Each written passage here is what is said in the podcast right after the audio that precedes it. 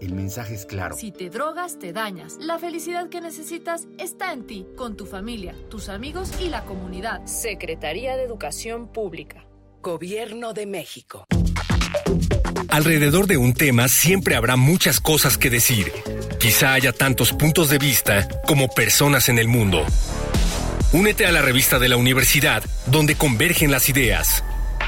Jueves a las 16 horas, después del corte informativo. Disentir para comprender. Radio UNAM, Experiencia Sonora. Radio UNAM es un medio que promueve el diálogo, la diversidad y la libertad de expresión en un marco crítico y respetuoso. Los comentarios expresados a lo largo de su programación reflejan la opinión de quien los emite, mas no de la radiodifusora. La Facultad de Derecho de la UNAM y Radio UNAM presentan Toda sociedad requiere para su funcionamiento regirse por valores, principios, normas e instituciones. A diario escuchamos, leemos y opinamos sobre temas relacionados con la legalidad.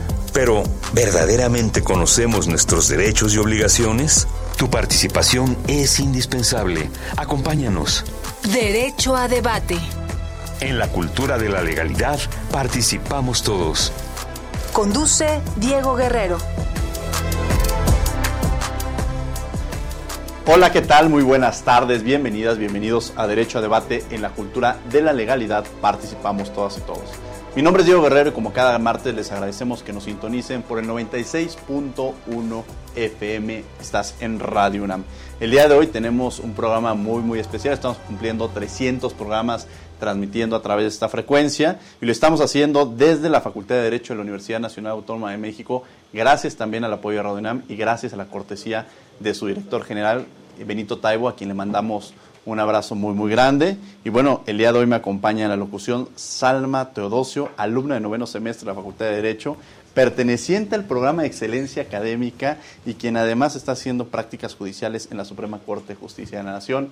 Salma, bienvenida el día de hoy a Derecho a Debate y antes de presentar a nuestro invitado, me gustaría que nos platicaras qué sabes sobre el tema que vamos a abordar el día de hoy. Me refiero a este tema sobre el derecho a la educación y, derecho, y el derecho humano al futuro, pero también aprovechando tu presencia que nos platique de este programa tan interesante y cómo ha fomentado en ti el programa de excelencia académica. Bienvenida, Salva. Gracias, doctor. Gracias, doctor Contreras. Es un gusto estar eh, con ustedes esta tarde. Comenzaré platicándoles un poco acerca del programa de excelencia académica, que es un programa entre la Suprema Corte de la Justicia de la Nación y la Facultad de Derecho de la UNAM. Es una oportunidad que está accesible para los alumnos de tercer semestre de esta facultad y que te permite, además de recibir un incentivo económico mensualmente, desarrollar actividades como los idiomas, el apoyo académico a docentes, la investigación. Es sin duda alguna una oportunidad que te permite extender esas posibilidades académicas y profesionales y que impulsa a las y los estudiantes de esta facultad a continuar con sus estudios, pero también a ser estudiantes de excelencia académica. Es un programa de alto rendimiento que a mí sin duda me ha dado muchas satisfacciones, me ha permitido conocer amigos, tanto docentes como alumnos, que son personas de excelencia que dentro de ese programa desempeñan un, un magnífico papel eh, agradecida con el programa y con ustedes por haberme invitado. Presento el tema que abordaremos el día de hoy, que es un tema muy interesante, digno de esta emisión, de este programa de Derecho a Debate, que es el derecho humano a la educación y el derecho humano al futuro. Son dos derechos humanos que se interrelacionan, que sin duda alguna llevan el, uno al otro y permiten, además de ello, el desarrollo pleno de otros derechos humanos. El derecho a la educación, como lo conocemos, eh, permite eh, el desarrollo económico, permite la emancipación de las mujeres y se va relacionando con este segundo derecho que abordaremos esta tarde en el programa, que es un derecho más reciente, que es el derecho humano al futuro que no solamente habla sobre el cuidado ambiental, sobre que las generaciones busquemos para, para las generaciones que vienen un mundo más habitable, sino también que nos hagamos, hagamos cargo de los problemas como eh, cuestiones económicas, cuestiones ambientales, cuestiones de salud y sin duda alguna que se garantice para las siguientes generaciones educación accesible y de calidad.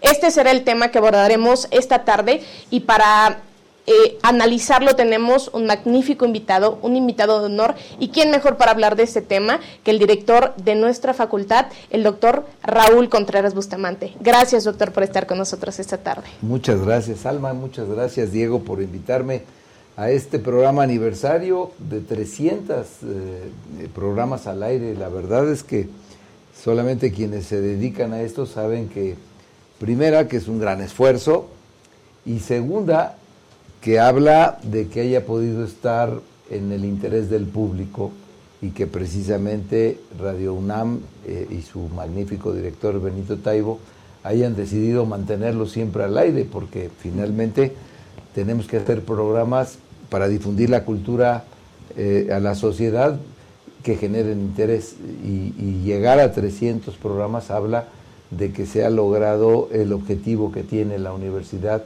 de no solamente generar conocimiento, sino difundirlo a la sociedad. Este es un programa que llega a todos los confines de la República y llegar a 300 eh, eh, eh, representaciones, 300 programas, es un éxito, así que los felicito. Muchas gracias, doctor. Y bueno, ya hicieron esta presentación del doctor Raúl Contreras Bustamante y que gracias a su apoyo hemos podido consolidar este programa. Justo el programa de excelencia académica, Salma, se consolidó también en la administración del doctor Raúl Contreras Bustamante en esta vinculación de los alumnos con la sociedad, con las instituciones y además abrirles este, este campo de oportunidades, sobre todo laborales. Vamos a escuchar las voces universitarias. ¿Qué sabe, qué conoce nuestra comunidad sobre el tema que vamos a abordar el día de hoy? Y regresamos a los micrófonos de Radio UNAM. Estás en el 96.1 FM. Esto es Derecho a Debate. Las voces universitarias.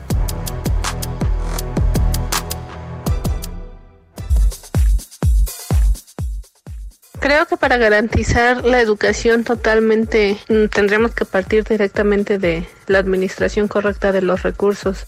En ciudades muy grandes o lugares donde hay mucha gente hay muchos maestros buscando trabajo, mientras que en lugares lejanos hay gente que tiene que organizarse entre ellos para abrir centros educativos o escuelas de nivel básico.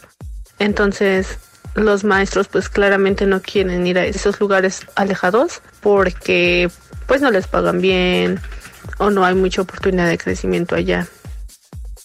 Sinceramente creo que a pesar como de los intentos que también se puedan ser gubernamentales, así como de educación gratuita, obligatoria, o sea, de alguna manera es algo que ya se sabe, sin embargo creo que tendría que haber un cambio completamente en la mentalidad de la sociedad. Porque si bien hay muchos que creemos que es obligatorio y que es necesario, hay muchas personas que todavía no lo creen, entonces tendría que cambiar socialmente el país. Sinceramente, un cambio de conciencia. Ya que la, pues, la gente que ha tenido cambios de conciencia en realidad siempre es nublado por un poder adquisitivo. Entonces, estamos nublados ante el poder y el dinero, que en realidad no habrá cambio de conciencia creo que lo que hace falta para garantizar totalmente el derecho a la educación en México es más que nada centrarse en las cosas materiales, los hechos materiales que realmente son los que impiden, por ejemplo, que las personas, especialmente los niños y las niñas, puedan acceder al derecho a la educación. Por ejemplo, cosas como a, qué distancia quede la escuela, eh, cómo son las condiciones de la escuela misma y condiciones también de su, o sea, de su estado, de su comunidad, del lugar donde se encuentran, de qué herramientas tienen para afrontar la educación, qué herramientas tienen para llevar a cabo sus tareas, qué herramientas tienen, o sea, saber cómo si tienen luz, si tienen agua, tienen esas cositas que van detrás y que permiten que se evalúe y que se lleve a cabo de forma correcta el derecho a la educación en México.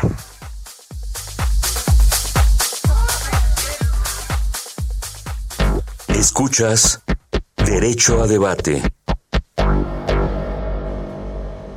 Estamos de regreso en los micrófonos de Radio UNAM, esto es Derecho a Debate 96.1 FM. Los invitamos a que nos sigan en las redes sociales, Facebook, Instagram y Twitter, estamos como Derecho a Debate, también a través de las líneas telefónicas 5622 1888, extensión 40961, 5628 1888, extensión 40961.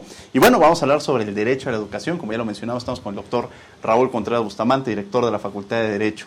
¿Qué es esto del derecho a la educación, doctor? Y si lo podemos consolidar como un derecho humano, ¿podemos tratarlo como tal? A ver, es un concepto en el que hemos estado trabajando, sobre todo en esta facultad en las últimas fechas, porque conviene para quienes nos escuchan y quiero mandar un saludo a, esta, a este auditorio. Estamos transmitiendo de la sala de los eh, eméritos de la Facultad de Derecho en un auditorio pequeño, pero repleto de jóvenes estudiantes y de profesores. Eh, tomar en consideración que durante la historia de la humanidad la educación estuvo restringida, estuvo limitada de manera privilegiada a las élites. Solamente la monarquía, la aristocracia y el clero podían acceder a la educación. Esto era concebido de distintas formas. Primera, porque el conocimiento da poder. Entonces, el poder se lo reservaban los que lo detentaban y no querían compartirlo para que nadie se los disputara. Entonces se educaba a las élites gobernantes para que pudieran tener la capacidad, los elementos para poder mantenerse en el poder estos mismos grupos de privilegio. Va a ser hasta el siglo XX, cuando empiezan a concebirse los derechos sociales, específicamente podemos nosotros presumir en México que la constitución de 1917 fue la primera constitución en el mundo que estableció los derechos sociales, las garantías sociales, en donde ya no se hablaba solamente de derechos humanos o de garantías individuales, sino derechos de los grupos sociales, sobre todo de aquellos derechos menos eh, privilegiados o, con una situación de desventaja económica. Gracias a que se estableció en la Constitución a la educación como un derecho social y se le impuso al Estado la obligación de impartirla, de manera general, de manera gratuita, de manera obligatoria, de manera laica, obligatoria no solamente para el Estado, sino también para los padres, para los tutores, mandar a sus hijos a la escuela y no dejarlos como ayudantes en la yunta o en, o en la factoría, es que la educación empieza a permear a toda la sociedad. Y gracias a que en esas épocas las mujeres empezaron a entrar a la educación y a las universidades, es que las mujeres alcanzaron a conquistar sus derechos. Hasta antes del siglo XX, las mujeres no fueron ciudadanas, no tenían derechos plenos. No votaban, no podían este, ser votadas, no tenían la posibilidad de comparecer ante la justicia si no iban eh, acompañadas del padre, del hermano, del tutor o del marido. Y, entonces empezamos a ver cómo la educación empieza a generar en el mundo un cambio bárbaro. Eh, hasta antes de esto, la sociedad caminaba con una sola pierna, nada más con los hombres. Hoy, en el siglo XXI, en esta casa de estudios, por ejemplo, la mayor parte del, del alumnado que ingresó el día de ayer es mayoritariamente de mujeres. Pero esto es algo que sucedió hace relativamente poco tiempo para la historia de la humanidad. Entonces, la educación está vista eh, como un factor muy importante. Las organizaciones económicas internacionales consideraban a la educación como un factor muy importante para el desarrollo de la sociedad, uno más de los factores importantes. Y en cambio, la UNESCO, la ONU consideraron que la educación es un derecho humano que permite, primero que nada, el desarrollo de las personas y a través del desarrollo de las personas se genera el desarrollo de la sociedad. Es una visión que parece la misma, pero es muy distinta. Al paso del tiempo, hoy las grandes organizaciones, la OCDE, por ejemplo, ya determina que la educación es el factor más importante para medir el desarrollo de los estados.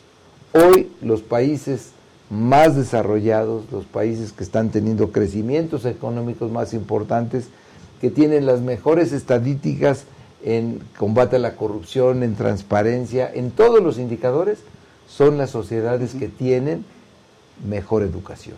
Así que hoy estamos hablando de que la educación es un, es un derecho es un derecho llave, como le decimos, porque no solamente el que recibe la educación pues aprende y puede ejercer sus derechos, sino que a través de ese aprendizaje puede, puede hacer valer todos los demás derechos.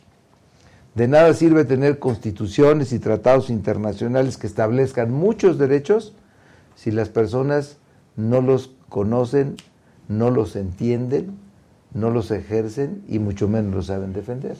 Así que hoy la educación es hoy por hoy un derecho humano.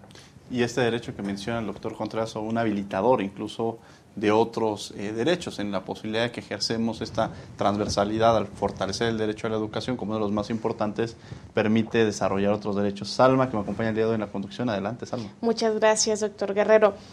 Doctor Contreras, en su experiencia como jurista, como profesor de esta facultad, pero además como director de, de esta unidad académica, ¿cómo considera que la educación mejora la calidad de vida de las y los estudiantes?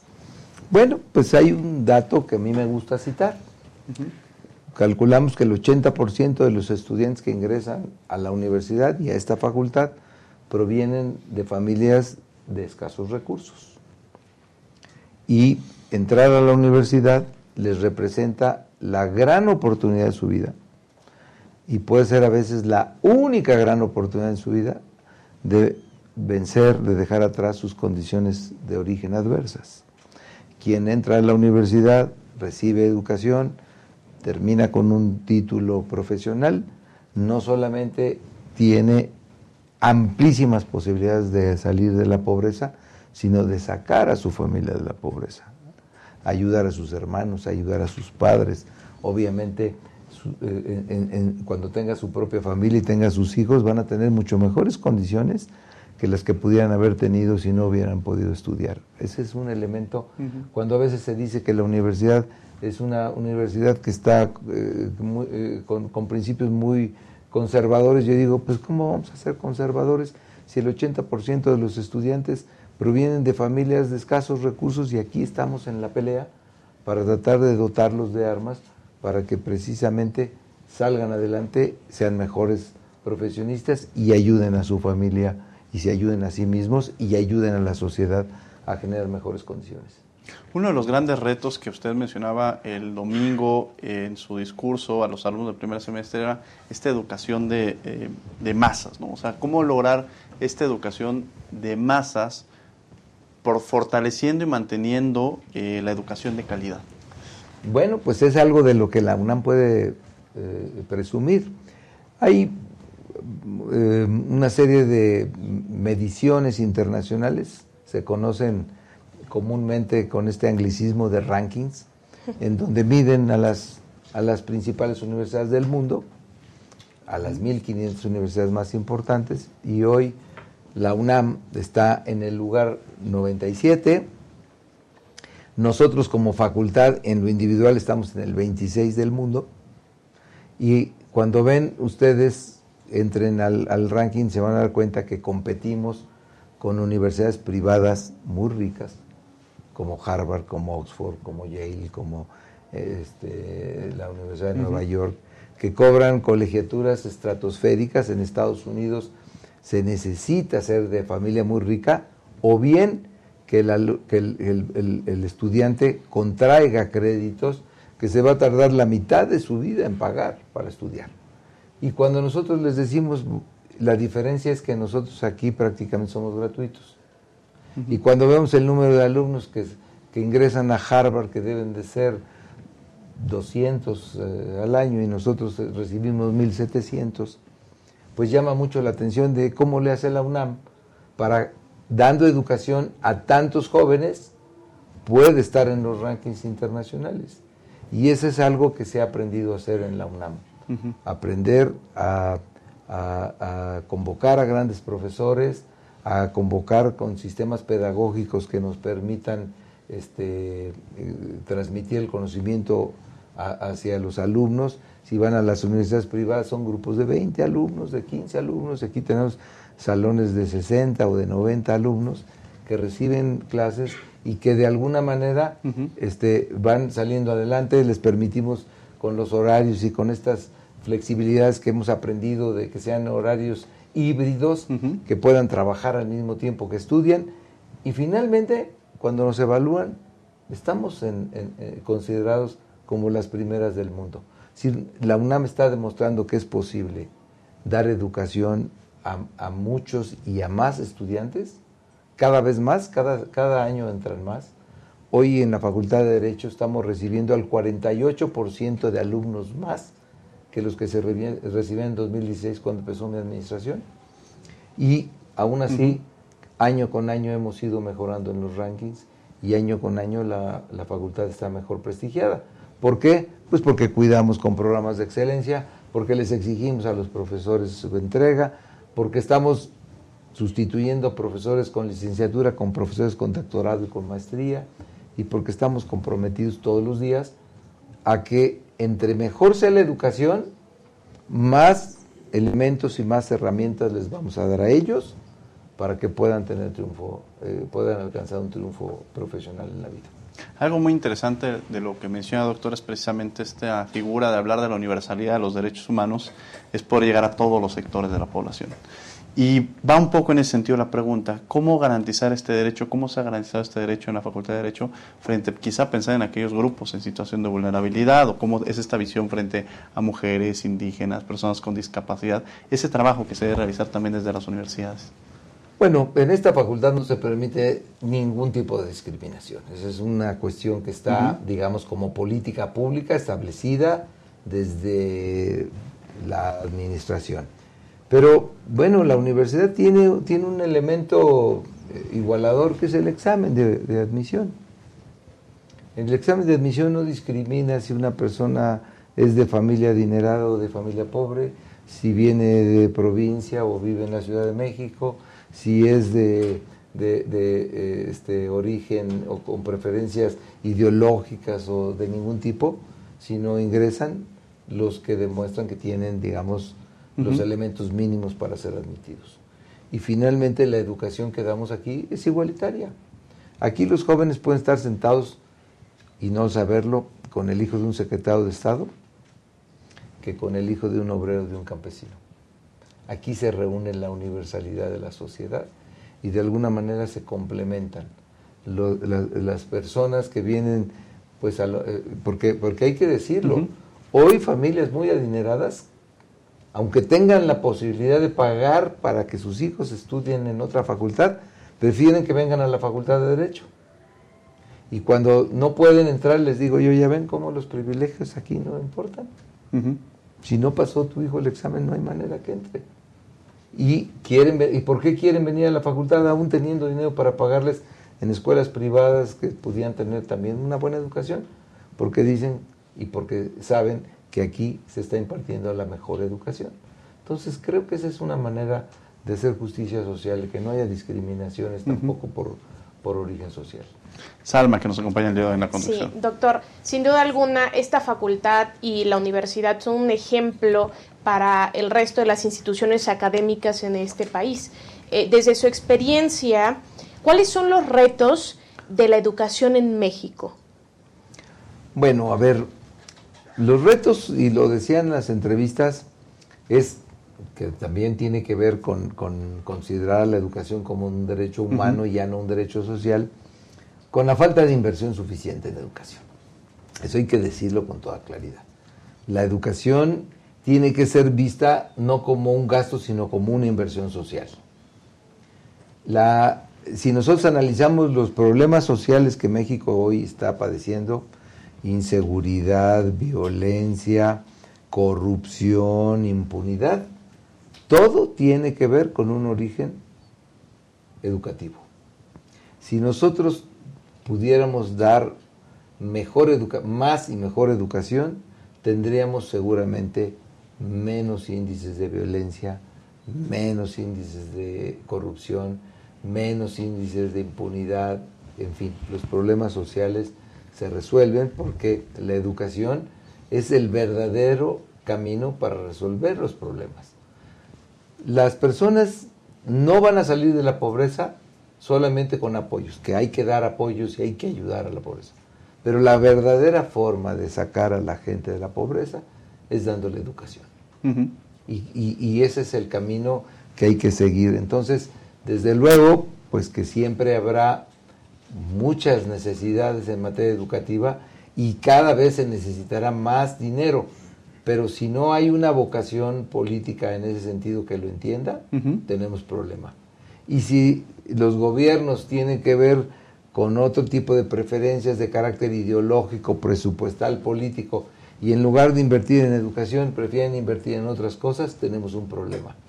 Nosotros desde la Facultad de Derecho queremos que al reconocerse el derecho a la educación como un derecho humano, se convierta incluso justiciable y que las personas puedan exigir incluso a través de la impartición de justicia que se les dote de educación y que de alguna manera si hay una escuela que no tiene recursos porque no les ha llegado el dinero y están dando clases sin techo, sin agua, puedan tener la posibilidad de solicitar y si no, de demandar que se cumpla con los requisitos esenciales para que pueda haber una buena educación.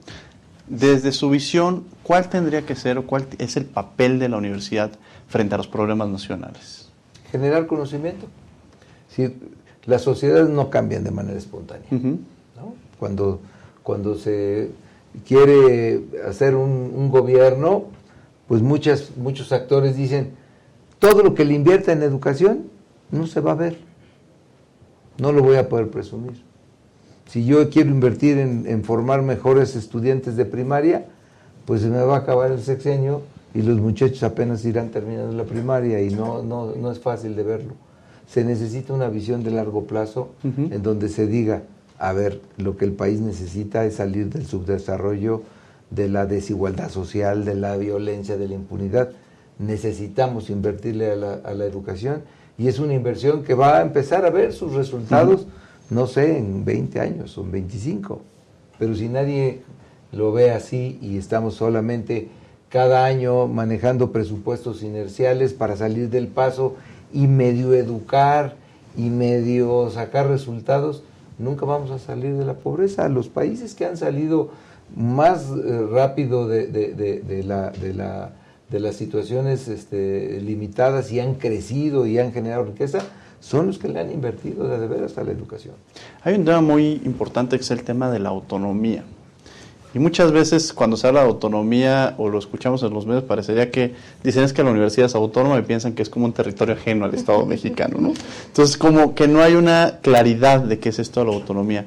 ¿Qué es esto la autonomía universitaria y cómo defender la autonomía como tal? Bueno, la autonomía es una conquista social. Es algo que los universitarios conquistamos en 1929. No es un otorgamiento gratuito ni gracioso, es una conquista. Y es un atributo jurídico que le da a las universidades, a las 40 universidades que en el país tienen autonomía, a que puedan determinar sus propias normas para autogobernarse, a que puedan establecer sus propios planes y programas de estudio, a que puedan determinar de manera eh, eh, interior a, las organizaciones quiénes las deben de conducir y que permite que existan libertad de cátedra, libertad de expresión, libertad de investigación y libertad en la difusión de la cultura. Que el conocimiento que se genera en una comunidad universal como esta, en donde confluyen ideologías de todos los orígenes, en donde hay diversas formas de pensamiento, en donde vienen jóvenes de todos los estratos sociales y se complementan y debaten y discuten, se respete y que se pueda generar ese conocimiento que es precisamente el conocimiento que se envía hacia la sociedad, que se envía hacia el gobierno para recomendar mejores soluciones a los problemas y para generar mejores ciudadanos. Un joven que entre a esta universidad, cuando salga, además de ser buen profesionista, va a ser un mejor ciudadano. Va a aprender muchísimas cosas más que si no hubiera estudiado. Decía un amuno, solamente el que sabe es libre y más libre el que más sabe. Así que eso nos lo apropiamos acá en la universidad, lo entendemos y procuramos que los jóvenes pues todos los días sepan más para que sean más libres, para que sean más libres en saber qué quieren trabajar, para saber a qué, eh, eh, a qué rama del derecho se van a dedicar, para que sepan a qué partido se van a afiliar o por qué candidato van a votar, qué ideología van a adoptar o qué ideología no quieren permitir. Eso es lo que te da la universidad. En esta universidad tenemos profesores de todas las ideologías, alumnos de todas las ideologías, y eso permite un poco al, al alumnado incluso tener una visión mucho más amplia. ¿Cuál debe ser esta relación entre la universidad, retomando esta parte de la autonomía, con los demás poderes del Estado? Pues eh, hay que entender, ¿no? La, la- la UNAM es una institución del Estado mexicano. Dependemos del presupuesto de- de- del- del, del Estado, del, el presupuesto nos lo asigna el Congreso de la Unión, este, la Secretaría de Hacienda nos lo dota, nos lo administra, eh, eso lo entendemos. Pero es una institución que está al servicio de la sociedad y que de alguna manera tiene que tener una relación muy respetuosa con los órganos de gobierno, de colaboración, de coordinación, pero eso no quiere decir que tampoco sea una relación de supeditación o de subordinación. Es decir, el pensamiento tiene que fluir y muchas veces a lo mejor puede estar a favor o puede estar de acuerdo con un programa social, pero muchas otras veces la, la universidad se debe de convertir en la conciencia crítica que pueda decir alguna autoridad o algún órgano de gobierno, esto, está, esto no estamos de acuerdo, consideramos que este, es- este no es el mejor camino, creemos que se están cometiendo errores. Si el hecho de que seamos una universidad este, financiada por el Estado a veces se confunde con que precisamente por eso no debería de criticar a, a las instancias de gobierno, eso es no entender lo que es la autonomía. Nosotros estamos para defender los intereses de la sociedad y esa es la prioridad que tiene la UNAM. Salma, que nos acompaña el día de hoy en la conducción. Claro, director. En este sentido, la educación forma parte, como lo decía usted hace un momento, del desarrollo. Es un índice eh, que, que marca cómo van a desarrollarse los países y eh, es igual de transversal de un derecho del que hablaba usted hace poco en sus publicaciones, del derecho humano al futuro. El derecho humano al futuro que no solamente implica garantizar educación de calidad, sino también que pensemos en las futuras generaciones en cuestiones ambientales, en cuestiones sanitarias, en cuestiones políticas, democráticas.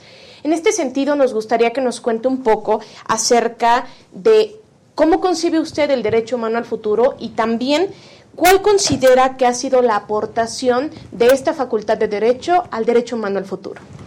Bueno, el derecho al futuro es un derecho que se está construyendo. Todavía no está internacionalmente aceptado. Lo estamos generando en la academia. Hay un trabajo conjunto que estamos haciendo entre el rector de Salamanca y su servidor para ir metiendo en la agenda pública internacional el derecho al futuro. ¿Qué es el derecho humano al futuro? Pues el, entender que nosotros en este momento tenemos una gama amplísima de derechos. Yo creo que todos tienen que meditar algo. Somos la sociedad en la historia de la humanidad que más derechos ha tenido.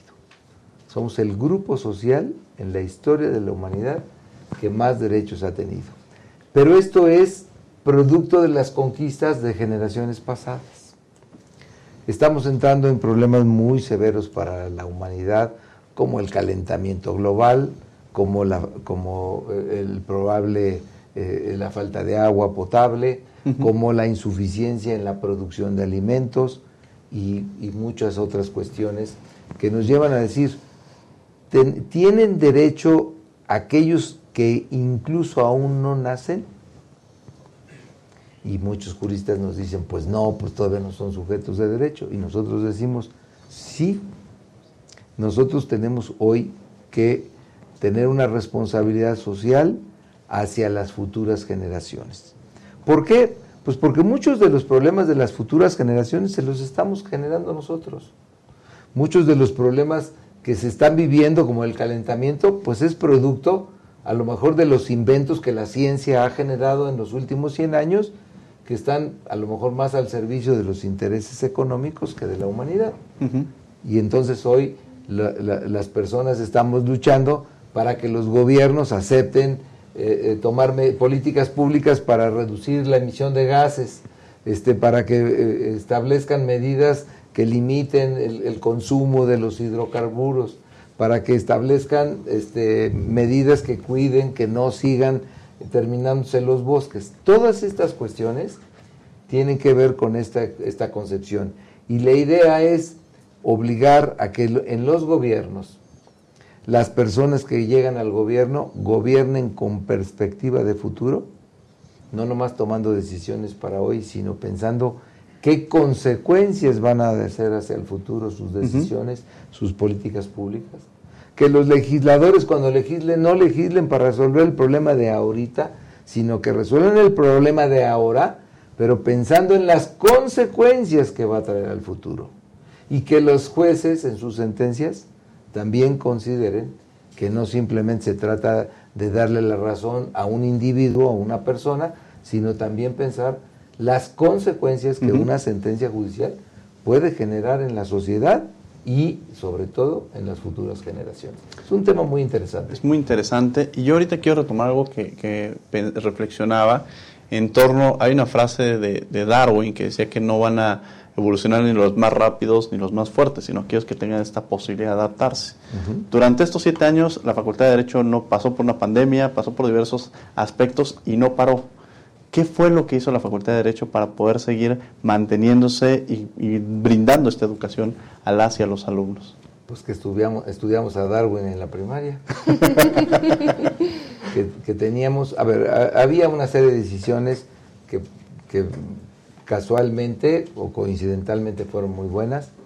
Eh, los planes y programas de, las tres, de, los tres sistemas que tiene la facultad, escolarizado, abierto y a distancia, son los mismos. Obligamos a que los profesores del sistema escolarizado también dieran clases a distancia y en el sistema abierto para que no hubiera eh, alumnos de primera, de segunda y de tercera. Permitimos que los alumnos de escolarizado pudieran tomar clases en el sistema abierto y a distancia para que tuvieran facilidades de trabajar. Entonces, cuando, cuando llegó la pandemia, teníamos 3.000 alumnos que ya tomaban clases a distancia y muchos profesores que ya sabían dar clases a distancia. Esa es una, digamos, una circunstancia favorable. Otra cosa muy importante es que la UNAM tenía muy desarrolladas, sí, y casi sin usar, las aulas virtuales. Y que de alguna manera aprovechamos esas aulas virtuales empezamos al día siguiente de la pandemia a trabajar, a migrar al sistema. Les, les ayudamos a los profesores que había veces que no sabían usar ni el WhatsApp, a que aprendieran a usar el Zoom. Y que los alumnos enseña, nos enseñaron a muchos maestros a, a, podernos comunicar, porque había profesores que decían, eh, los alumnos decían, maestro, hay un botoncito abajo a la derecha, que ese es el que dice, y, los maestros fueron aprendiendo. Yo, yo suelo decir que, que, antes se hablaba de los baby bloomers y los millennials. Hoy podemos decir que todos somos zoomers. Los alumnos y los profesores somos zoomers porque juntos aprendimos a comunicarnos dos años a través del Zoom. Es una comunicación tan importante que a mí me puede que se pierda, ¿eh?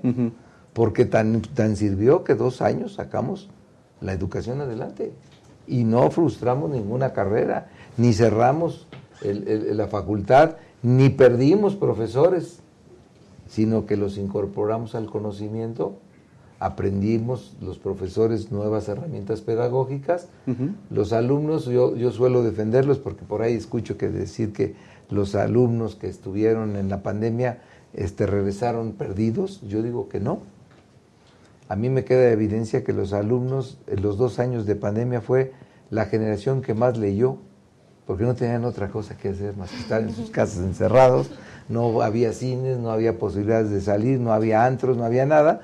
¿Y en qué entretenías el tiempo? En leer, en tomar clases. Los alumnos estaban encantados de que hubieran clases porque era la manera de evadirse del encierro de la pandemia y lo disfrutaron y, demostraron que la educación a distancia este, eh, eh, sí da resultados, por lo menos en el nivel universitario. No tengo la misma impresión de lo que sucedió en la educación básica, donde las clases eran en televisión y donde seguramente había niños en donde no había forma de captar la televisión abierta o en las casas en donde había un solo televisor y había cinco niños. O sea, no estoy tan seguro, pero en el caso de lo que fue la Facultad de Derecho, la educación que se dio durante la pandemia y la que se sigue dando ahora, porque seguimos impartiendo educación de manera híbrida, se sigue manteniendo un 70% de clases presenciales, pero seguimos manteniendo un 30% de clases en Zoom y casi todos los alumnos, los del quinto semestre, les aseguro que toman por lo menos una o dos clases de manera a distancia. ¿O no es así? Así que es un sistema que nos enseñó la pandemia y mostramos algo que es muy importante para quien nos escucha. Cuando hay problemas y lo sabemos aprovechar, los problemas se convierten en aprendizaje y en oportunidades. Cuando hay problemas y no le sabemos sacar la parte buena, se convierten en derrotas y pérdidas de tiempo. Nosotros hicimos de la pandemia una oportunidad y hemos aprendido mucho de ella. Hemos recibido varias llamadas a Londra Sánchez, que voy a tratar de unificarlas porque le agradecemos de, de Tlalpan, Roberto Morales que nos llama Iztapalapa, Raimundo Sánchez de Coyoacán y Julián Gómez de la delegación Cuauhtémoc, a todos ellos les mandamos un saludo y les agradecemos. Y ahí quizá unificaría dos preguntas, porque hay una en la que dicen cuáles son los retos de los alumnos de primer semestre, pero hay otra que también se relaciona a qué se espera eh, de los alumnos que egresan de la Facultad de Derecho. Entonces, ¿cuál es el perfil de aquellos alumnos que van ingresando a la facultad? Y en este proceso de transición, ¿cuáles son los juristas que envía la Facultad de Derecho al, país? Bueno, el mensaje que les quisimos transmitir el domingo a los jóvenes del nuevo ingreso es que ya llegaron al, punto de arranque y de despegue. Aquí en este Salón de los Eméritos están grandes profesores, los invito a que cuando salgan recorran los nombres y, que los googleen y después vean que ha sido. Esta es una institución que ha forjado grandes egresados, de la cual han salido presidentes de la República, de la cual hoy hay eh, ocho ministros que han estudiado en la UNAM, de la cual han salido dos premios Nobel, en fin, están en un lugar donde se dan las posibilidades de desarrollo, en donde hay que venir a aprender, hay que venir a aprovechar, hay que venir a disfrutar también, hay que, hay que, hay que enriquecerse todos los días y que esta es una facultad que les va a dar las oportunidades que cada quien sabrá aprovechar. Y a los egresados, pues a mí me da mucho gusto hoy decir que no tengo yo ninguna referencia de que los egresados estén desempleados, de que el prestigio de la facultad está sirviendo para que los jóvenes que estudiaron aquí con su título tengan desde luego oportunidades interesantes de encontrar un lugar en, el, en, el, espacio laboral, de dedicarse a muchas cosas, porque aquí formamos juristas algunos se dedican al litigio, algunos se dedican a, trabajar en la judicatura, algunos se van de ministerios públicos, algunos se van a, la carrera política para tratar de ser diputados o senadores, no sé por qué, pero les siguen gustando. Este, algunos se dedican al periodismo, otros se dedican a las relaciones internacionales, en fin, eh, algunos estudian una segunda carrera, pero hoy podemos decir que eh, el desarrollo es, eh, eh, tiene que ser equidistante. El desarrollo personal de, una, de un estudiante tiene que ir aparejado con el prestigio de la institución donde estudia. No quiere decir que sea fatal, pero si las dos cosas coinciden, el éxito está asegurado. Porque una persona bien formada, que venga de una institución prestigiada, nunca dejará de tener un espacio en la sociedad. Salma, adelante, que nos día en la conducción. Doctor, teniendo los estudiantes y las estudiantes de esta Facultad de Derecho estas condiciones favorables que, que, nos anteceden y que nos dan un sustento, ¿cómo podemos retribuir?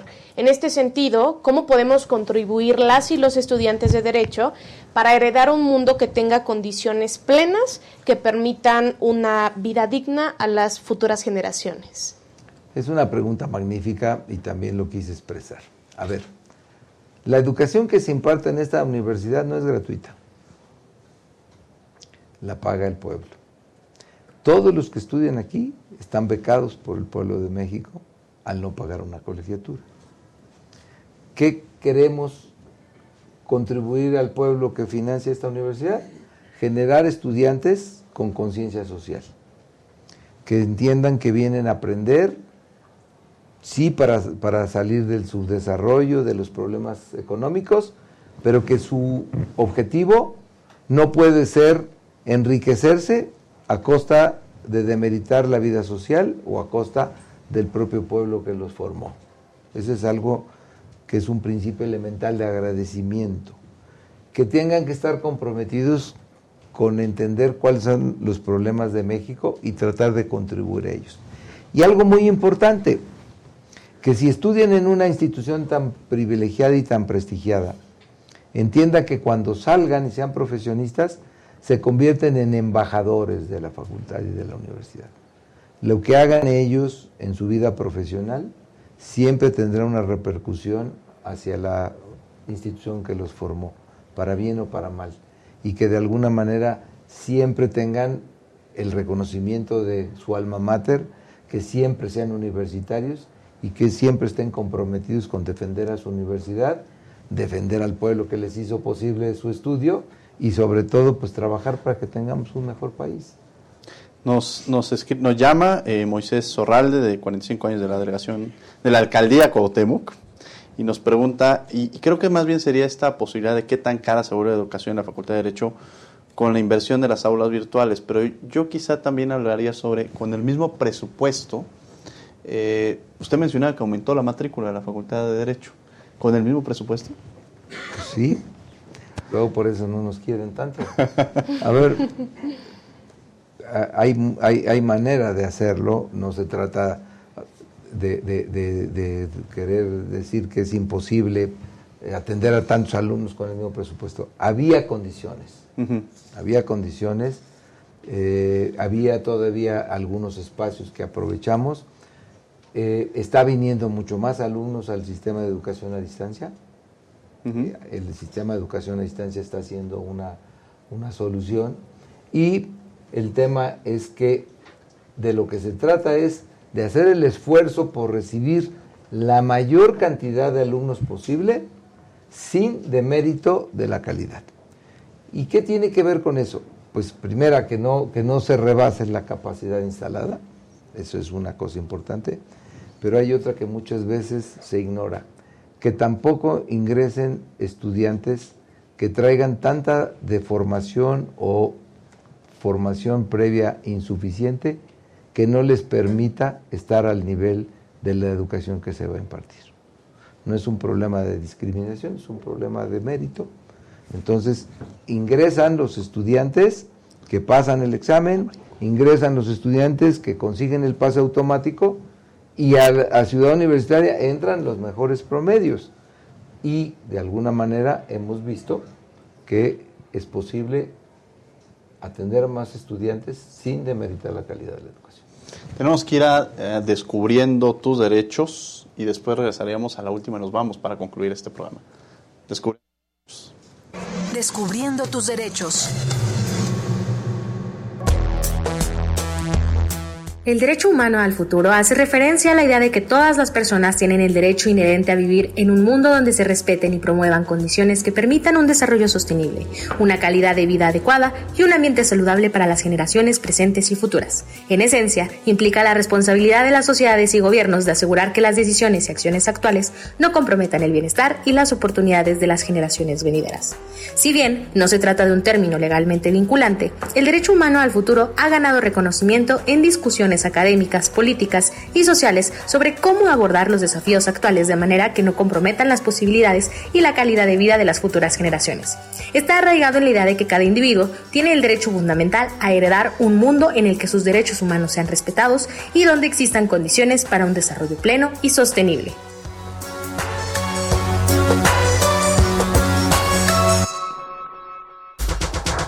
Síguenos en Instagram, Facebook y Twitter como Derecho a Debate. La última y nos vamos. Estamos de regreso en los micrófonos de Radio 96.1 FM, esto es Derecho a Debate.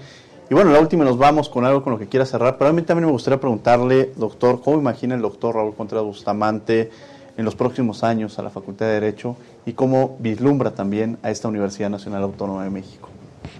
Bueno, el, chiste de alcanzar el éxito no es nada más consecutirlo, sino mantenerlo.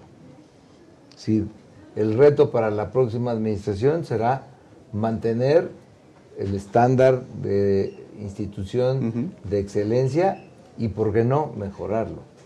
O sea, a lo largo de estos siete años hemos ido mejorando de manera progresiva y siempre en avance la ubicación de la Facultad de Derecho. Ese es un tema, pues que, de modo, cuando se alcanza el éxito, hay que mantenerlo.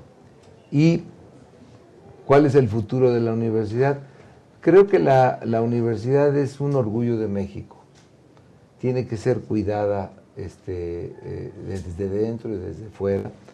Ha sido una institución que ha ayudado al desarrollo de México. No se puede explicar el desarrollo de México sin valorar la contribución que ha hecho la universidad en ello. Y creemos que es una gran institución del pueblo mexicano que hay que preservarla y, ¿por qué no? Hay que repetir, estos esquemas de éxito en otras universidades. La UNAM tampoco puede ser la única gran universidad del país. hay grandes universidades en los estados que creo que van en vías de, de convertirse en instituciones también de excelencia internacional y creo que el gobierno tendría que apostar a que no a que la UNAM resuelva todos los problemas educativos del país, sino a que haya muchas UNAMs que puedan contribuir a que el país sea un mejor, una mejor nación y un país más desarrollado. Se nos ha terminado el tiempo, tenemos dos minutos. Salma, en la última nos vamos con alguna reflexión que, quiera cerrar en el programa. Doctor, pues agradecerle por su participación en este programa, por darnos esta cátedra sobre derechos. Sin duda, desde su experiencia como estudiante, como profesor, como director de esta facultad, eh, saber eh, lo que ha llevado colocar a la facultad en este lugar, pero que sin duda alguna se han logrado todos estos retos, pese a lo que se ha tenido que atravesar en el camino, es sin duda un orgullo para las y los estudiantes de esta facultad, sin duda para el pueblo de México y es un gusto poder formar parte de esta facultad. Nuestro agradecimiento por compartir su conocimiento con nosotros y nosotras, por hablar, como lo hizo al inicio de su intervención, de la participación política y educativa de las mujeres, que es sin duda un tema importante importante y por cerrar esta transmisión compartiéndonos y recordándonos el compromiso que como estudiantes tenemos con retribuir a nuestra sociedad. Muchas gracias. Bueno, pues este programa es demostración de por qué la universidad está tan bien ranqueada. O sea, ese es parte del trabajo de la comunidad. Yo los felicito, los exhorto a que sigan adelante y a que cada día procuren hacer un mejor programa de radio el compromiso está ahí. De verdad queremos agradecerle infinitamente al doctor Raúl Contreras Bustamante porque gracias a su apoyo, gracias a esta coordinación que ha tenido entre la Facultad de Derecho y Radio UNAM, podemos llegar a quienes nos están escuchando. Desde luego agradecemos a la Facultad de Derecho y a Radio UNAM, a Renata Díaz Conti y María José López en la coordinación, en la asistencia Mari Carmen Granados y Raúl Díaz, Comunicación y Difusión Giovanna Mancilla y Dominique Eble, Operación Técnica Emanuel Silva y Rubén Piña, Producción Roberto Telles y Francisco Ángeles. No quiero dejar de nueva cuenta agradecerle a todo el apoyo que hemos tenido por parte de Radio UNAM para poder llevar a cabo este programa desde la Facultad de Derecho y desde luego a su director general Benito Taibo. No olviden que nos escuchamos de ley todos los martes. Esto fue Derecho a Debate y los invitamos a que sigan con la programación de Radio UNAM. Estás en el 96.1 FM. Por hoy concluye la discusión, pero no se pierdan el próximo tema en Derecho a debate. En la cultura de la legalidad participamos todos. Pancho Villa, el mito revolucionario. 2023, 100 años de su